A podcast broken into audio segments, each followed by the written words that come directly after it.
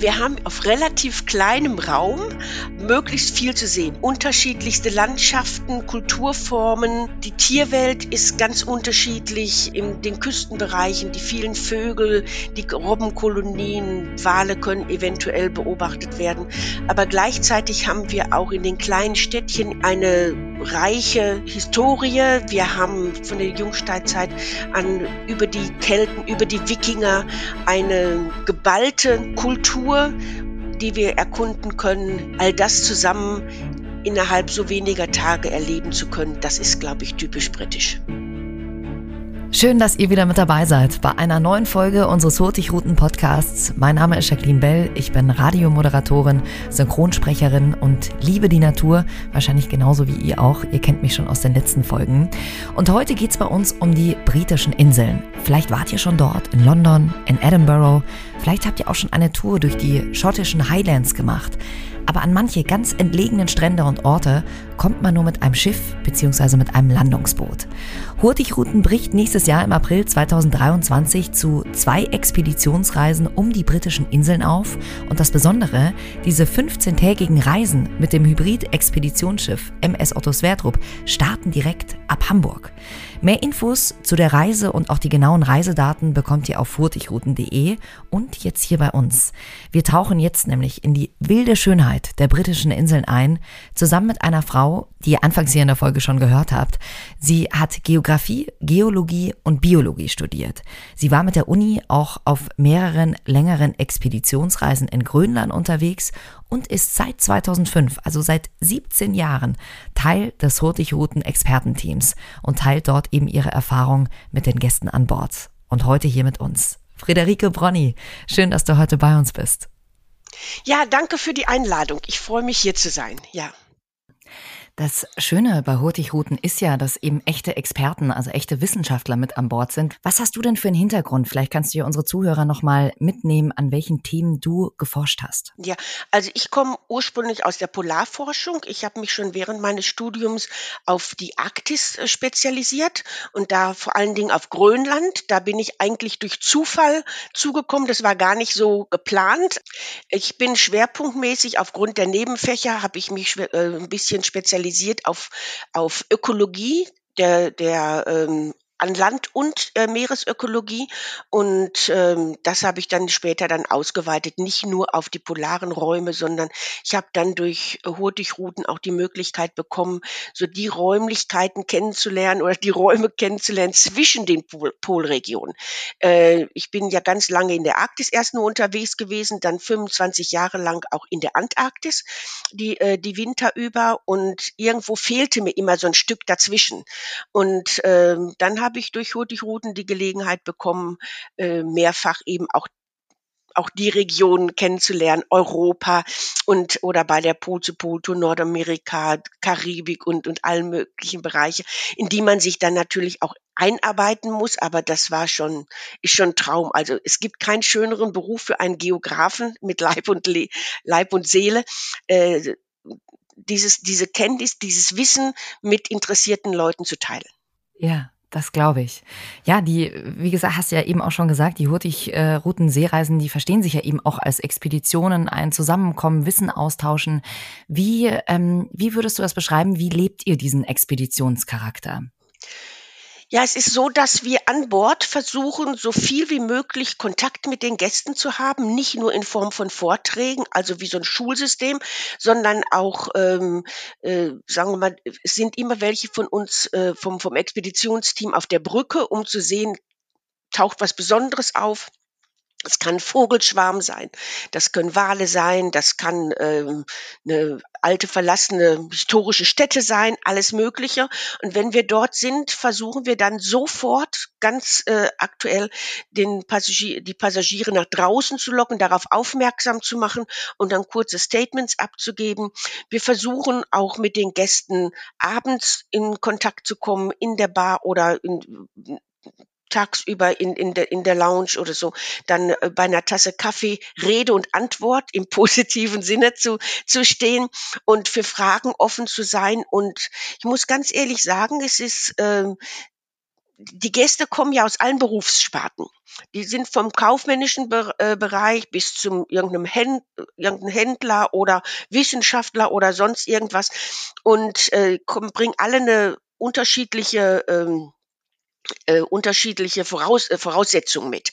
Und äh, da kommen manchmal Fragen, die die ziehen mir fast den, den, den äh, Boden unter den Füßen weg, weil das sind so Sachen, die man selber so für selbstverständlich erachtet hat. Aber wenn man dann plötzlich drüber nachdenkt, dann äh, macht diese äh, Frage total Sinn und dann muss man sich überlegen, wie erkläre ich das plötzlich?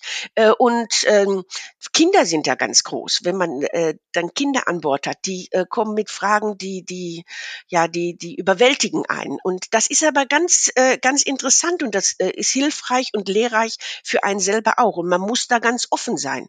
Und man muss den Mut mal haben zu sagen, das weiß ich nicht, kann ich nicht beantworten, aber wir haben ja ein großes Team an Bord und äh, dann einfach sagen, im Team werden wir das besprechen und ich versuche das herauszufinden oder mein Teamkollege oder Kollegin äh, setzt sich mit Ihnen zusammen und klärt das. Und das macht den ganzen Tag, den ganzen Tagesablauf äh, so interessant. Was könnten das für Fragen sein, äh, wo du manchmal äh, dachtest, puh, okay, äh, da hätte ich jetzt gar nicht so drüber nachgedacht, dass man das vielleicht nicht wissen könnte. Was kommen da für Fragen von Kindern zum Beispiel? Ja, war, äh, diese, diese wieso, weshalb, warum Fragen. Ja. Warum, warum steht der Pinguin da und nicht hier? Oder warum ist diese Pflanze jetzt, wächst die da? Oder warum riecht das, wenn ich da drauf trete so? Und äh, warum riecht die, die andere Pflanze anders? Oder äh, solche, solche Sachen. Und das sind einfach Dinge, die wir so als selbstverständlich hinnehmen. Und ähm, ja, wenn man zum Beispiel über, über eine Heidelandschaft oder eine Tundralandschaft läuft und auf die Pflanzen tritt, da sind ja sehr viele Pflanzen, die so ätherische Öle haben.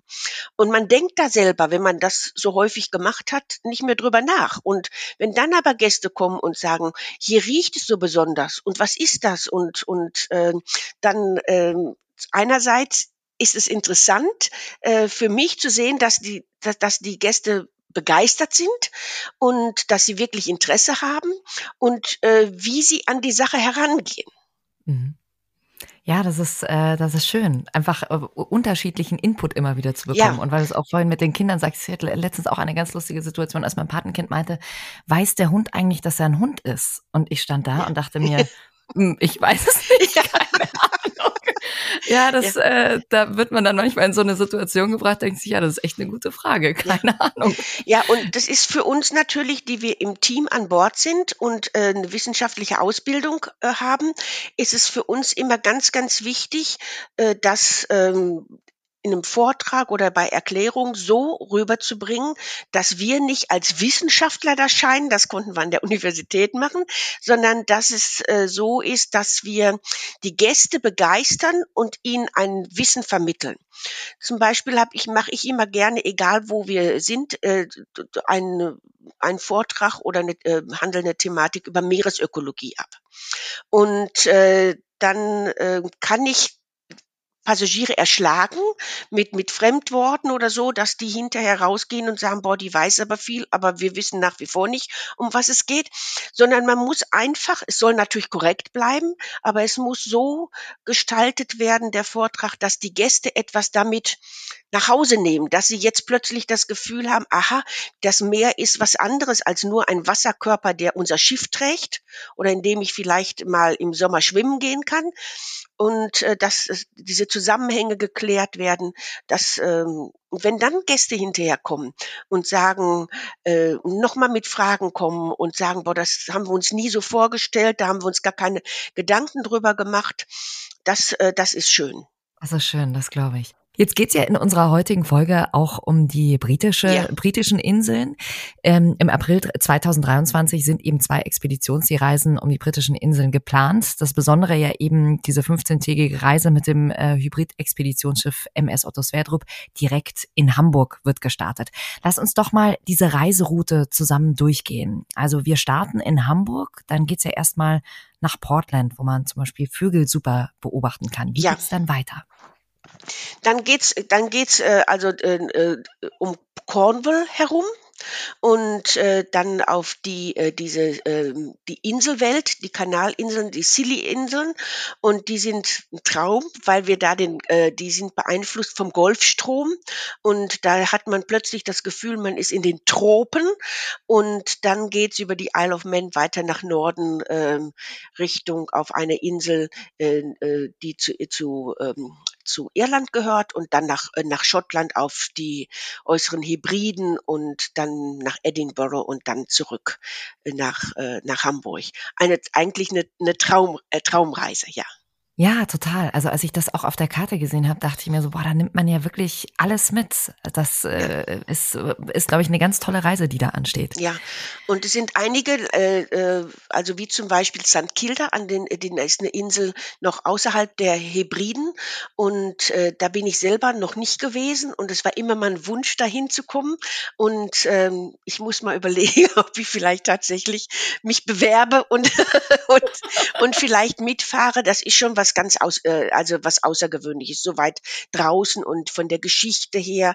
Und ich habe mir auch noch mal Gedanken gemacht, warum ist so eine Reise rund um Großbritannien eigentlich so interessant und hat habe so meine eigenen Gedanken gehabt und habe gestern mit einer Freundin in England gesprochen und habe zu ihr gesagt, pass mal auf, wenn du jetzt das anpreisen solltest, dass jemand kommt und rund um Großbritannien fährt, was würdest du sagen? Was ist das Interessante daran?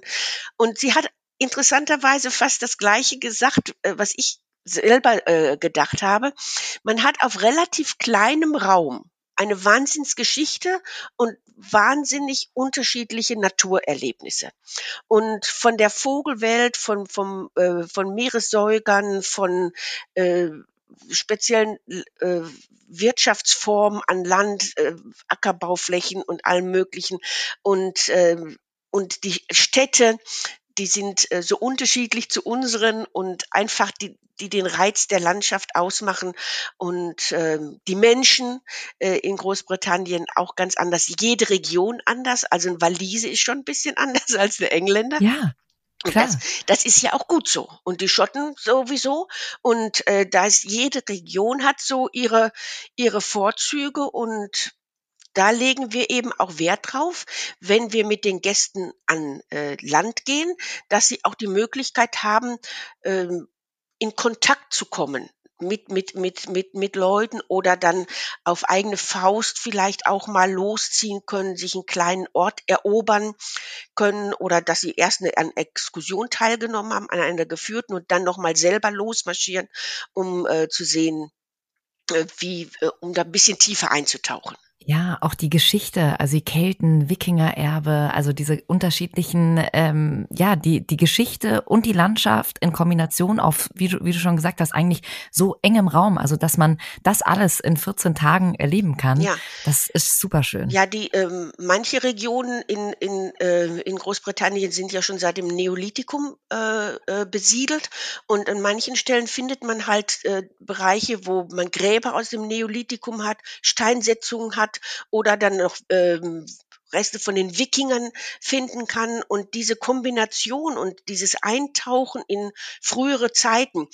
Selbst ich, die, die jetzt nicht so, so speziell an Kultur und Geschichte interessiert ist, äh, ich kann mich da nicht von freisprechen, der, die, äh, von, von dieser Faszination, die an manchen Regionen ausgeht, ja. Ja, und die Whisky-Liebhaber kommen auch auf ihre Kosten ja, in Schottland. Ne? Das ja. kann man tatsächlich sagen.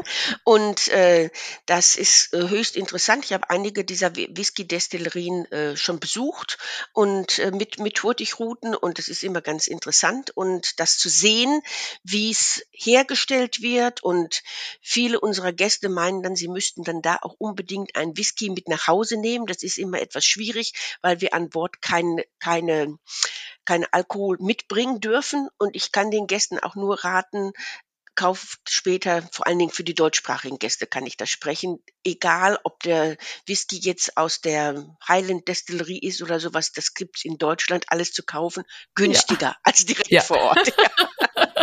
ja. Dann lieber, ja. dann lieber in Deutschland Nein, kaufen. Aber, äh, das, da, äh, aber es geht ja nicht ums Kaufen in dem Sinne, sondern es geht einfach darum, mit zu sehen, mit wie viel Liebe äh, diese alte Tradition die ja heute noch ein sehr großen wirtschaftlicher, äh, groß, sehr großer wirtschaftlicher Faktor ist, dass ähm, wie das erklärt wird und wie einem das so ein bisschen nahegebracht wird, auch zu lernen, die Unterschiede, schon allein in der Schreibweise, ob ich jetzt in, in Schottland bin und einen Whisky habe oder ob ich nach äh, in Irland in der Destillerie bin und, und dann so ein kleines E sich da noch zwischen eingemogelt hat in der Schreibweise. Und ähm, dann diese Konkurrenz da manchmal zu erleben, das ist, sind Dinge, die man vorher, da hat man sich vorher keine Gedanken drüber gemacht, ja. Ja.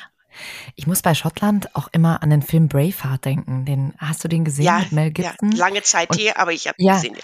und äh, der hat ja tatsächlich auch äh, als Vorbereitung dort tatsächlich gelebt, äh, ein paar Jahre, um so dieses, ja, in Schottland dieses Feeling, den Dialekt und so reinzubekommen. Also das ist total faszinierend. Ja, also es ist mit dem Dialekt, das ist ein schöner Punkt. Also ich äh, hatte einmal so ein, das war für mich allerdings ein bisschen so ein Horrorerlebnis. Das äh, war, wir versuchen oftmals, es ist nicht immer möglich, äh, den, den Gästen also jemanden zur Seite zu stellen oder deutschsprachige Reiseleitung vielleicht sogar zu haben. Aber wie gesagt, das ist nicht immer möglich.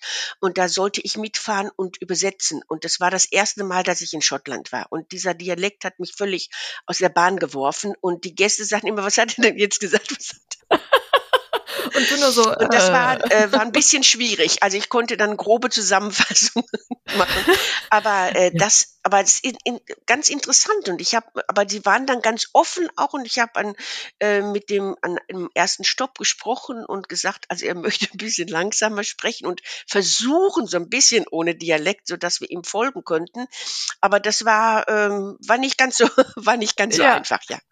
So wird's Ihnen wahrscheinlich auch gehen, wenn Sie hier irgendwie, weiß nicht, mit einem Niederbayern oder sowas Ja, reden ja, müssten. Ja. ganz, ja. Was sind denn aus äh, deiner Sicht so die Reisehighlights entlang dieser Route um die britischen Inseln? Ja, eigentlich ist fast jeder Tag ein, äh, Tag ein Highlight. Das fängt schon an äh, mit Portland, mit diesem, dieser, eigentlich ist es eine Halbinsel, ist fast wie eine Insel, ist nur so ein kleiner Wald, der äh, Portland mit dem Festland verbindet. Und ähm, das ist landschaftlich schon schön, schön gelegen. So ein bisschen auch die hellen Klippen. Man kennt, alle sprechen immer von den White Cliffs of Dover, also den weißen Klippen von Dover.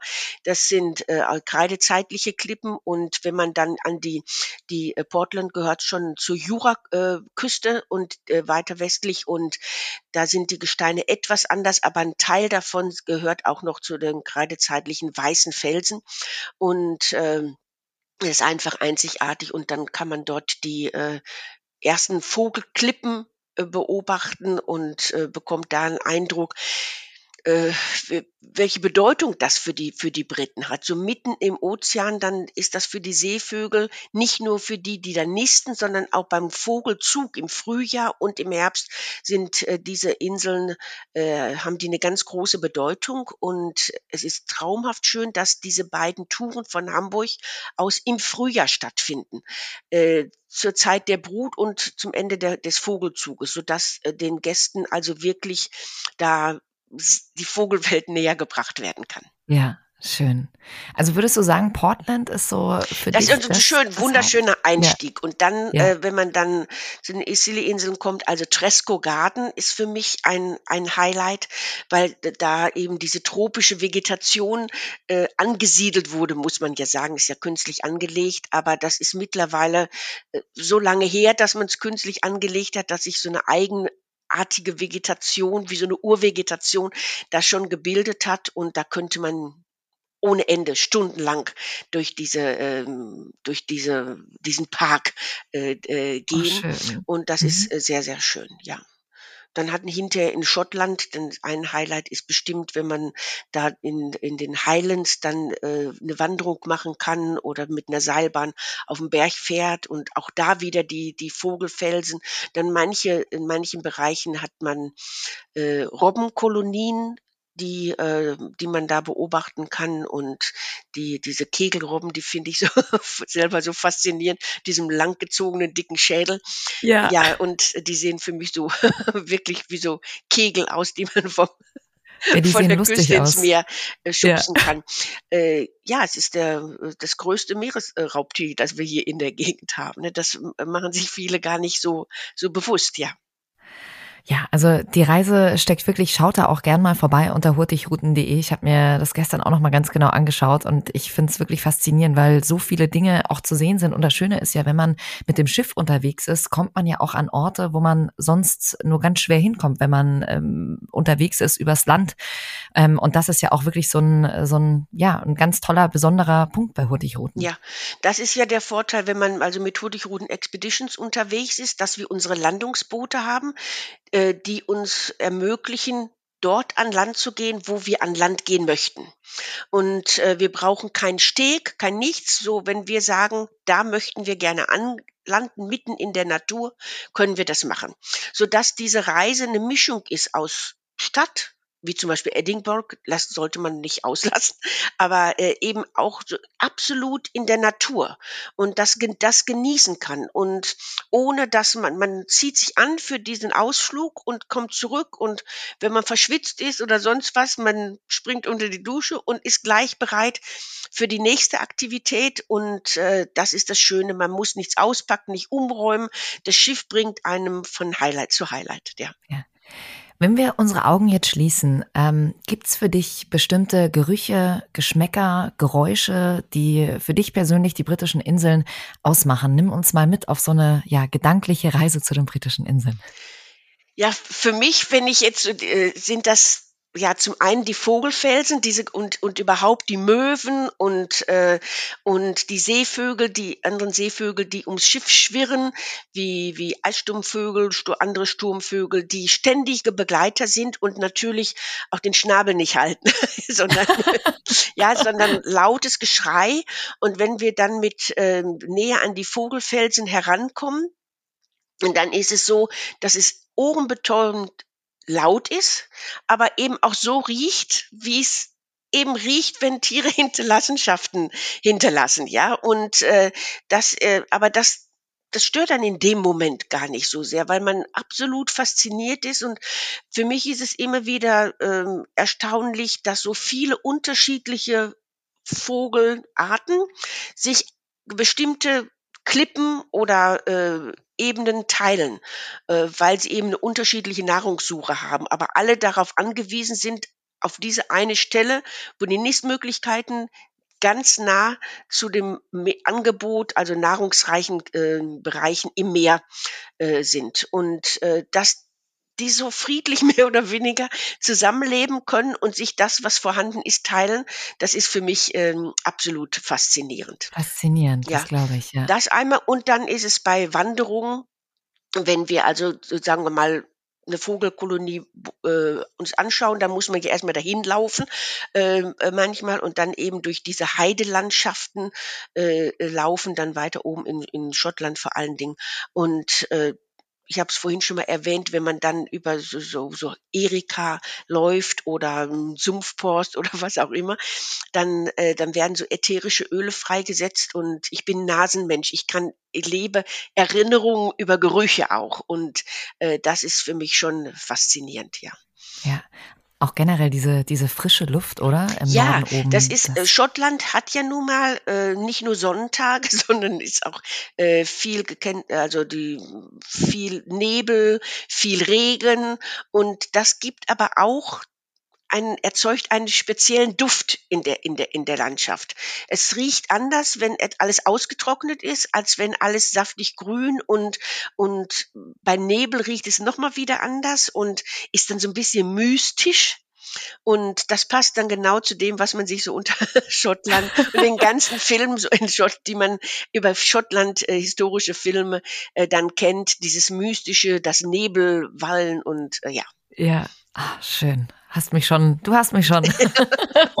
ich komme mit. Ja. Ein ganz wichtiger Aspekt eurer Arbeit im Expeditionsteam ist ja auch die Vorbereitung und die Begleitung von Ausflügen. Du hast es gerade schon angesprochen. Ähm, für eure Gäste habt ihr ja wirklich ein total breit gefächertes Ausflugsprogramm zusammengestellt. Was schätzen die Gäste denn an den Ausflügen am meisten?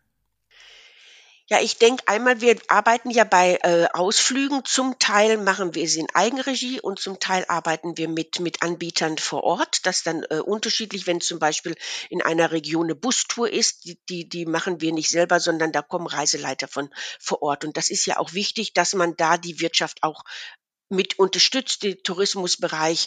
Und dann äh, haben wir sehr gute äh, Leute, die dann im Bus mitfahren. Da sind wir von Honigruden eigentlich nur noch dann Begleiter, falls mal irgendwas ist. Und wir sind das bekannte Gesicht, dass sich keiner da einsam und, und verloren in, äh, bei der Busexkursion vorkommt. Und dann äh, helfen wir, wenn es mal sprachliche äh, Probleme gibt, dann, äh, dass wir versuchen, ein bisschen zu übersetzen und damit jeder wieder auf dem neuesten Stand ist. Und äh, die Gäste schätzen das schon, dass wir versuchen, die Exkursion so zu machen, dass sie, äh, dass sie Land und Leute wirklich kennenlernen können und dass die Angebote so sind, dass sie auch jeder auf seine Kosten kommt. Dass einer, der jetzt sich mehr für Geschichte, für Wikinger, für die Kelten oder, oder was auch immer für ein für ein äh, Grab aus der aus dem Neolithikum mehr interessiert als für die Vogelwelt. Diese Möglichkeit hat diese Interessen zu vertiefen. Und dass wir aber auch versuchen, die anderen, die sich mehr über die Vegetation erfreuen, die einfach mal wandern wollen, die laufen wollen, die äh, vom Schiff runter und dann äh, einfach die Seele baumeln lassen wollen. Manche wollen einfach nur da sitzen, mal an einer Küste, an einer Stelle und, und es äh, genießen. Das sagen wir auch immer. Nehmen Sie Ihren Fotoapparat mit, aber vergessen Sie nicht, den runterzunehmen, auch um einfach mal ähm, mit allen Sinnen das zu genießen. Denn wenn man nur über die Fotos dann kann man sich gleich zu Hause einen Film anschauen. Und es ist manchmal schwer, ja, wenn man plötzlich irgendwas sieht, worauf man sich so lange Jahre gefreut hat. Viele, äh, die, die Reisen sind ja nicht die kostengünstigsten Reisen, ja. sage ich mal. Das darf man ja ruhig so sagen. Und viele sparen auch darauf und freuen sich und äh, darauf und haben sich auch sehr gut vorbereitet. Das muss man auch sagen. Die meisten Gäste kommen sehr gut vorbereitet. Äh, und, und da kann man nicht einfach mit einem Wikipedia-Wissen dann ihnen ein X für ein U vormachen oder was, sondern das ist auch richtig so, dass sie ein fundamentales Wissen bei den äh, bei unserem unserem Staff dann erwarten. Und ähm, das macht es eigentlich sehr schön, weil man kann gleich auf einer bestimmten Ebene, äh, also Interesse erwarten und äh, das macht es schön, sich da auszutauschen. Ich habe schon manchmal nur mit Leuten einfach zusammen irgendwo gesessen und äh, dann so ein bisschen haben wir das alles auf uns wirken lassen und dann kommen plötzlich auch bei demjenigen oder bei derjenigen, die sonst ganz scheu ist eigentlich und gar nicht groß was äh, fragen will in der Öffentlichkeit oder so, dann kommen dann plötzlich da auch Fragen und das ist ganz interessant, ja. Das ist schön. Ähm, auch was du gerade angesprochen hast, ähm, dass, dass das alles so individuell ist, das finde ich so schön. Also, dass es äh, kein, äh, wir müssen jetzt alle das Gleiche machen, sondern dass jeder irgendwie selber seine Interessen einfach, ähm, ja, sich, sich da weiterentwickeln kann. Ja. Das finde ich super schön. Und wir haben auch äh, festgestellt, dass jeder, ähm, also wenn wir Wanderungen anbieten, es gibt ja Leute, die wandern, um zu wandern, einfach von A nach B, um zu laufen. Ja. Und dann gibt es welche, die sagen, also uns ist es nicht so wichtig, den, den letzten Punkt zu erreichen. Wir möchten einfach mit allen Sinnen alles aufnehmen, was links und rechts am Wegesrand ist. Und dann kann man das auch schon mal teilen, solche, solche Gruppen. Das, äh, das kommt immer auf die, äh, auf die Region, die Gegebenheiten an, wie viel Zeit wir an Land haben. Äh, und dann kann es sein, dass man einfach mal sagt, okay, wir, wir laufen jetzt um ein paar Blümchen, ich meine das jetzt nicht negativ, Blümchen ja. zu sehen und auch wir geben dann auch Zeit, dann die zu fotografieren und was darüber zu erzählen, warum blüht diese Blume jetzt hier und nicht da. Und die anderen, die eben laufen wollen, die machen in der Schnelligkeit die Aufnahme von der Blume und wollen aber oben, oben ankommen. Und das ist wichtig, dass jeder ernst genommen wird in, seinen, in seiner Vorstellung dieser Reise. Für ganz viele äh, sind ja auch die Kajaktouren, habe ich gehört, was ganz Besonderes. Äh, was, was machen diese Kajaktouren aus? Warum glaubst du, äh, sind die so spannend für, für eure Gäste? Ja, auch wenn der Schiffslärm ja schon durch die neue Technik ziemlich reduziert ist im Vergleich zu früher, ist es noch was anderes, ob ich jetzt in 15 Meter Höhe oben an Bord stehe und mir etwas anschaue, so von oben herab, oder ob ich direkt auf der Wasseroberfläche sitze, lautlos. Man hört lautlos, also ich äh, man selber produziert nicht so viel Lärm, sage ich mal, wenn man nicht jetzt gerade äh, den Paddel eintaucht, aber es dahin gleitet. Und dann nimmt man plötzlich Dinge wahr, die man vom Schiff aus gar nicht wahrnehmen kann. Das Plätschern von Wasser, dass, dass irgendwas aus dem Wasser springt, dass äh, das äh, ist ein bestimmtes Geräusch, wenn Fluss in, ins Meer mündet. Und das ist äh, sind Verwirbelungen, die gewisse Geräusche machen. Die Tiere wenn man zum Beispiel mit einem Abstand an einer Robbenkolonie vielleicht vorbeifahren kann, da äh, ja, wenn die mal pupen und rülpsen, um das mal vorsichtig auszudrücken, davon bekommt man oben an äh, Bord, an Deck nichts mit und man riecht es auch nicht mehr so nah, aber im, im Kajak nimmt man eben all solche äh, Gerüche, Geräusche ganz anders wahr. Und man ist so Teil des Elements, äh, des Elementes, man ist ganz nah dran. Ja. Ja, genau. Man, man ist nah dran und ist Teil, äh, Teil des Ganzen. Ja, Schön, ja. ja. Äh, was sind denn deine Lieblingsausflüge auf der Route? Ja, also äh, ein Ausflug wäre für mich schon schön, wenn in, in Schottland in den Highlands, wenn, wenn, wenn man da äh, mit der Seilbahn hochfährt und da auch ein bisschen laufen kann, dass man so von der Natur und der Weite Schottlands, der, der Highlands äh, was mitbekommt. Und ähm, dann, wie gesagt, ich würde mich jetzt persönlich sehr, sehr auf St. Kilda freuen, weil ich zum einen, weil ich dann noch nicht war und dann aber diese, äh, dieses Leben und dieses abgeschieden, das frühere Leben, die, das ist ja erst der, der Ort 1930 aufgegeben äh, worden, weil der Ort einfach so überaltert war, dass, dass äh, keiner mehr da war, der die ältere Bevölkerung hätte miternähren können. Und es liegt so abgeschieden, dass man da nicht einfach das äh, immer alles hintransportieren kann und dass es wirtschaftlich wäre. Aber das einfach nochmal so zu erleben, zu sehen, wie es möglich war, wir haben ja in relativ kurzer Zeit haben wir uns ja so weg entwickelt von, von der Natur und, ähm, und dem Einklang mit der Natur, dass das einfach nochmal, hm, das würde mich interessieren, nochmal zu sehen, wie, wie das Leben da, äh, da war und vor noch gar nicht so langer Zeit. Ja. ja.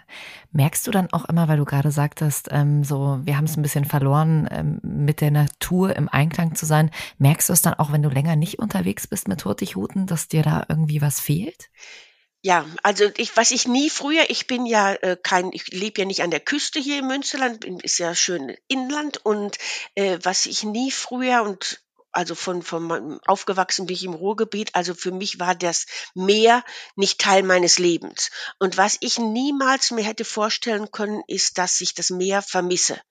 Diese, diese, der Geruch des Meeres und den, den Wellenschlag, das, das vermisse ich. Also jetzt, wo ich nicht mehr so viel fahre und mehr vom, äh, das Team von Land aus äh, unterstütze und ähm, das, das fehlt mir manchmal. Ja. Und deswegen freue ich mich dann, wenn ich hier und da wieder an Bord sein kann und einfach das Meer hat einen bestimmten Geruch und egal wo ich bin und wie ich bin, jedes Mal ist der Geruch so ein bisschen, bisschen anders und das Geräusch, das Schlagen der Wellen gegen das Schiff, das ist schon, ist schon das etwas, was ich vermisse, ja. Ja, das hat fast was Meditatives dann manchmal auch, oder? Ja, also ich, ich mag es zum Beispiel äh, ganz gerne, viele stehen gerne im Bug des Schiffes. Wenn es was zu sehen gibt, dann, dann ist es natürlich auch schön, wenn wir Vogelschwärme haben oder wenn Wale sind, dann versucht natürlich auch der äh, diensthabende Offizier, den Bug des Schiffes so zu drehen, dass man also gute Sicht hat.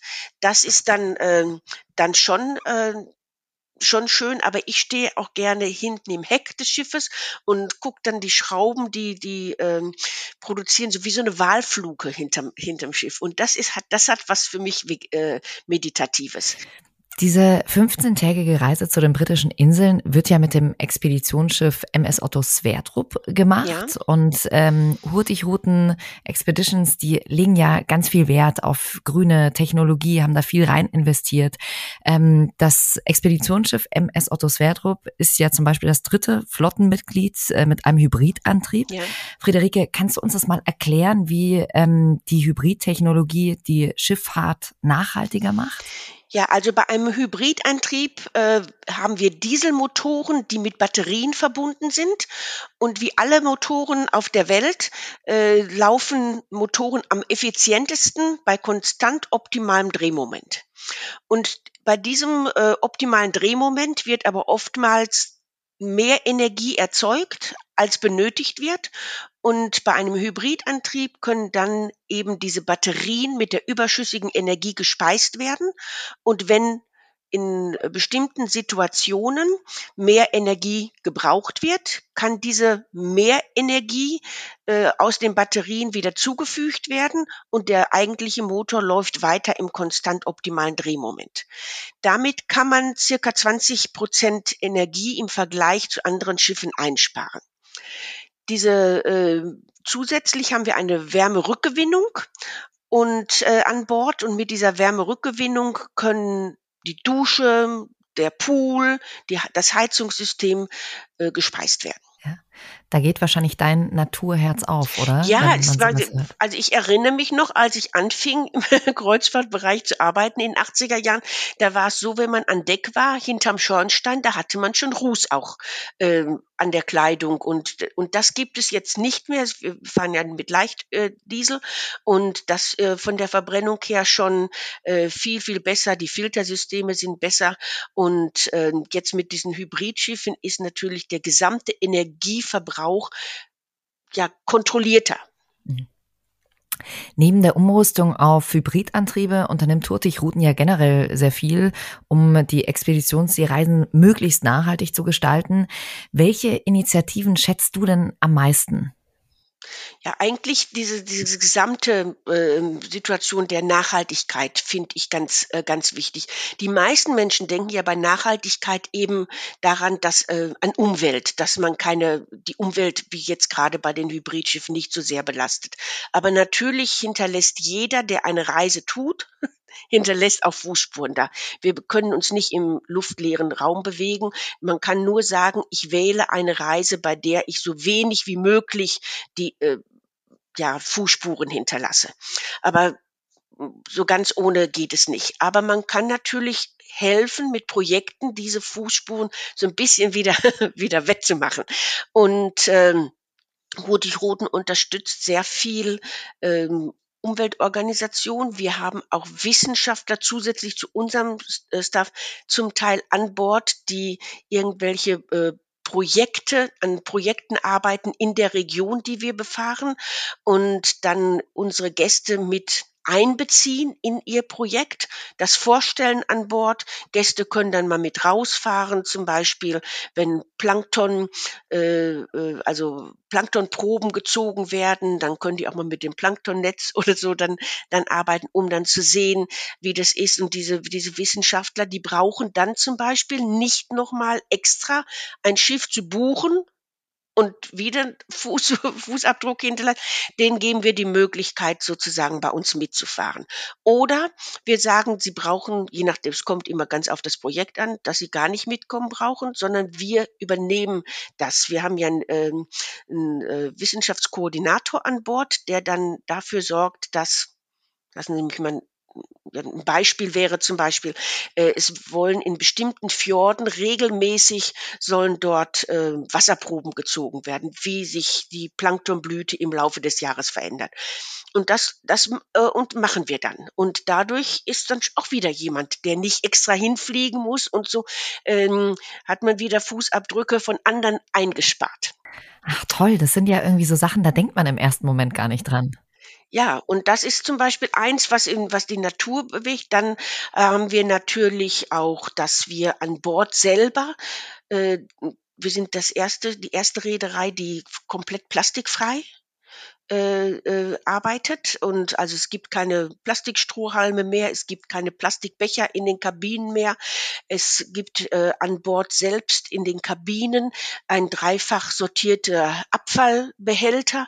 Und da äh, ist es wirklich, man äh, möchte gibt keine äh, Wasserflaschen mehr aus aus Plastik, die können nicht gekauft werden. Jeder Gast bekommt eine Wasserflasche äh, aus Metall am Anfang der Reise und überall auf den Fluren stehen solche Wassermaschinen, in denen man sich das Wasser selber ziehen kann. Es sind so Kleinigkeiten, die aber viele Tonnen an Plastik pro Jahr pro Schiff einsparen.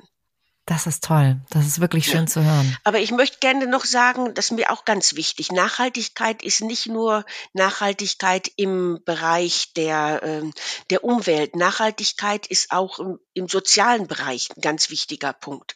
Und da wir ja sehr, sehr viel in so ganz entlegenen Räumen fahren, ist das ganz, ganz wichtig für mich zu wissen, dass wir nachhaltig mit den kleinen Gemeinden umgehen, die wir besuchen. Und das ist jetzt auch an den britischen Inseln so, wenn, wenn man also kleine Städte oder was besucht, dass man die Gäste darauf vorbereitet, dass sie einen Eindruck hinterlassen. Wenn, äh, wenn wir also unsere Gäste an Land spucken, in Anführungsstrichen, dann, dass äh, ihr Verhalten mit uns sozusagen auf, auf alle zurückfällt, auf Hurtigruten zurückfällt. Und wir versuchen, unsere Gäste so gut wie möglich darauf vorzubereiten, wie wie sie sich verhalten sollen, wenn wir kleine Siedlungen besuchen, wenn wir kleine Gemeinden besuchen. Gut, ich meine, das ist natürlich, wenn ich eine kleine Inuit-Siedlung in, in der Arktis oder äh, so besuche, vielleicht noch wichtiger. Aber eigentlich ist es weltweit wichtig, dass, äh, dass man äh, da ein gesunden Fußabdruck hinterlässt und da nicht die Leute tritt. Ja. Mit ganz viel Respekt. Ja, das ist ganz wichtig und dass man das lernt und dann auch im, im äh, der Staff das vorlebt. Ja. Das finde ich total schön, weil wir haben in den letzten Podcast-Folgen auch immer viel über Strandsäuberung äh, gesprochen, also was Hurtigruten ja auch anbietet, aber dass es irgendwie so viel mehr ist und dass auch dieser Begriff Nachhaltigkeit äh, für euch viel mehr ist, als nur zu sagen, ja, ich äh, nehme jetzt meine Plastikflasche am Strand wieder mit. Ja, nein, wir machen das auch, diese Strandsäuberungsaktion und die finden, die Gäste, Gäste mögen das auch, auch äh, gerne daran teilnehmen, gibt ihnen so ein bisschen das Gefühl auch, dass sie einmal das Bewusstsein, dass in den entlegensten Regionen, je nachdem wie die Meeresströmungen sind, halt besonders viel Müll aus der ganzen Welt angespült wird und dass man also helfen kann, dass das äh, zu säubern. Vielleicht gibt's auch ein bisschen das Gefühl, dass man nicht selber nicht mehr so schnell mal aus Plastik irgendwas oder überhaupt irgendwas in die Umwelt entsorgt, sondern dass man da in der eigenen Abfallwirtschaft etwas äh, bewusster wird. Aber es sind eben auch diese diese diese Nachhaltigkeit ähm, ja im äh, im Bereich des Sozialen. Ja. ja. Friederike, äh, zum Abschluss, welche Tipps hast du denn für alle, die uns jetzt hier zuhören und sagen, oh ja, diese Reise auf die britischen Inseln, die will ich unbedingt machen. Welche Tipps kannst du uns damit geben? Ja, einmal äh, der wichtigste Tipp ist, man muss offen sein für alles, was was was kommt. Man, äh, wenn man eine Expeditionsreise bucht, dann muss man sich darüber im Klaren sein, dass es Expedition ist und äh, nicht eine nicht nicht eine, äh, eine Tour dem Traumschiff gleich. Beide Kategorien haben ihre Berechtigung, aber wenn ich mich entschieden habe, auf eine Expeditionsreise zu sein, muss ich auch offen für Expedition sein und dass nicht alles 100 Prozent getaktet läuft.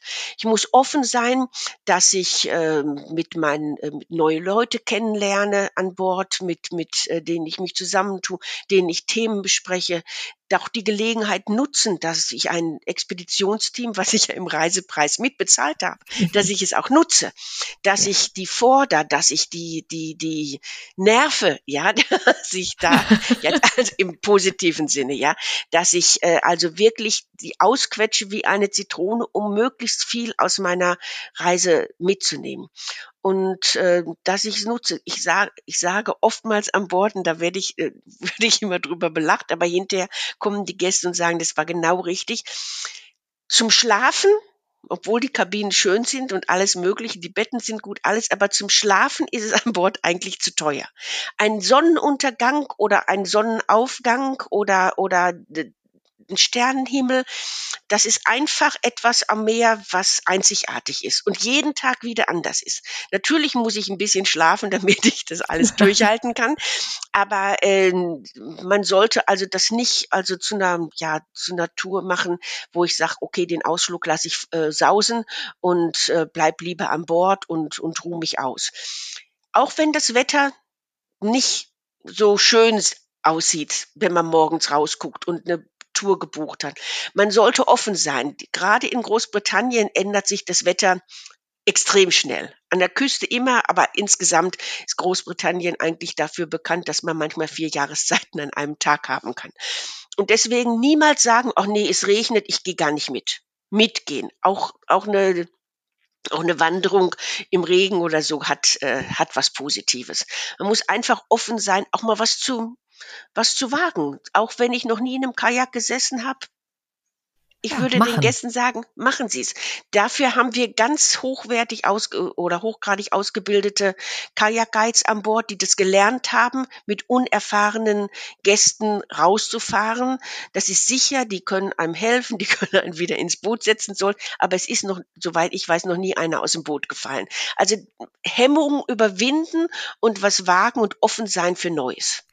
Und da ist man ja dann auch immer ganz stolz, wenn man was gewagt hat. Also man kennt das ja selber. Als erstes denkt man, oh, ich weiß nicht. Und dann hat man das gemacht und denkt sich, boah, Wahnsinn, warum habe ich überhaupt drüber nachgedacht, das nicht zu tun? Ja, wir hatten einen Kapitän an Bord, der hat immer in seiner Abschiedsrede äh, äh, so, so ähnliches gesagt, man bereut im Leben oder äh, die meisten Dinge, die man nicht getan hat als ja. dass man die Dinge bereut, die man getan hat. Also ja. verpasste Chancen kommen manchmal nicht, nicht wieder. Also wenn man jetzt an Bord ist, sollte man wirklich gucken, dass man so viel wie möglich in seinen Möglichkeiten, in seinen Rahmenbedingungen dann mitmacht. Das ist doch ein wunderschönes Schlusswort. Und ich weiß, dass jetzt ganz viele, die mit dabei sein äh, werden, nächstes Jahr im Frühjahr, hast ja auch schon gesagt, wunderschöne Reisezeit für die britischen Inseln, hoffen, äh, dass du auch mit dabei bist, dass du ausgewählt bist und auch mit, ich werd, werde mal sehen. Also das jetzt selber bin ich jetzt wieder durch dieses Gespräch so richtig selber wieder auf den Geschmack gekommen und mal sehen. Vielleicht, äh, vielleicht werde ich dabei sein. Kann ich nicht versprechen, ja. ja. Also, wenn ihr im April 2023 dabei sein wollt bei der Erkundung der britischen Inseln, dann guckt mal vorbei unter hurtigrouten.de. Dort bekommt ihr generell noch ganz viele tiefe Einblicke in die Welt von Hurtigruten. Da gibt es viele spannende Reportagen, Videos, Interviews mit Menschen, die ihre Erfahrungen wie Friederike jetzt hier auch mit uns teilen. Und damit sage ich vielen, vielen Dank, Friederike Bronny, seit 17 Jahren Teil des Expertenteams von Hurtigruten. Vielen, vielen Dank, dass du die ganzen Insights, die ganzen spannenden Erzählungen, deine ganzen Erinnerungen an so viele Dinge hier mit uns geteilt hast. Ich bedanke mich, dass ich die Möglichkeit hatte. Und ich hoffe, dass ich einige begeistern konnte. Aber sicher. Mich auf jeden Fall schon mal. Ich bedanke mich. Danke, Friederike. Alles Danke Gute. Dir. Das wünschen wir euch auch. Äh, bleibt uns gesund und wir hören uns hoffentlich ganz bald wieder.